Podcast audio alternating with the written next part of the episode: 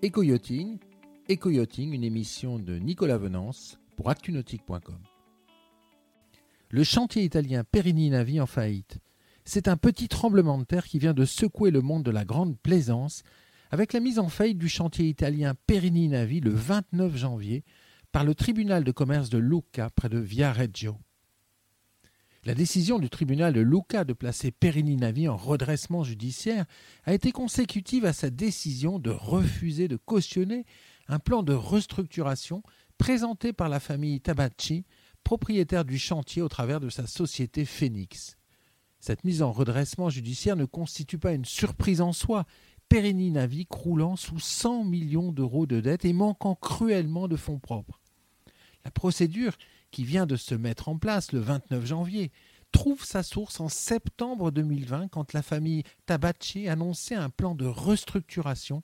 comprenant un nouvel investissement du fonds Blue Sky Investment Group à hauteur de 30 millions d'euros, consistant dans un prêt convertible sur 4 ans. En bref, les propriétaires cherchaient désespérément du cash, la spécialité de Blue Sky, quitte à perdre du capital à moyen terme s'il n'avait pas été en mesure de rembourser ce prêt et ses coquets intérêts 12%. Il semble de fait que ce prêt n'ait jamais abouti, une question d'actifs en caution. Et devant les 100 millions d'euros de dette du chantier, les juges ont préféré prononcer sa mise en redressement judiciaire,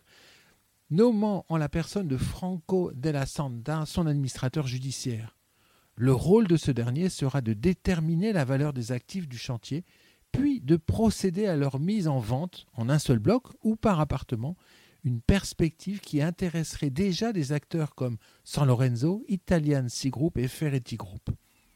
Créé en 1983 par Fabio Perini, le chantier Perini Navi est une pépite dans le monde de la grande plaisance, tant par le mythe qu'il a su construire au fil des ans, le leader mondial de la voile de grand luxe, au travers de méga yachts incroyables comme Maltese Falcon ou Felicita West, que par ses trois sites industriels basés à Viareggio, La Spezia et Tuzla en Turquie. En 2017, en proie à des premières difficultés, Fabio Perini ouvrait le capital de sa société à la famille Tabacci via la structure de cette dernière, Phoenix, un nom prédestiné qui pourtant n'aura pas suffi à pérenniser la structure et à la redresser. Cette émission est accessible à tout moment sur la chaîne YouTube d'ActuNautique, mais aussi en podcast sur Spotify, Deezer, Apple, Google, Acast et SoundCloud.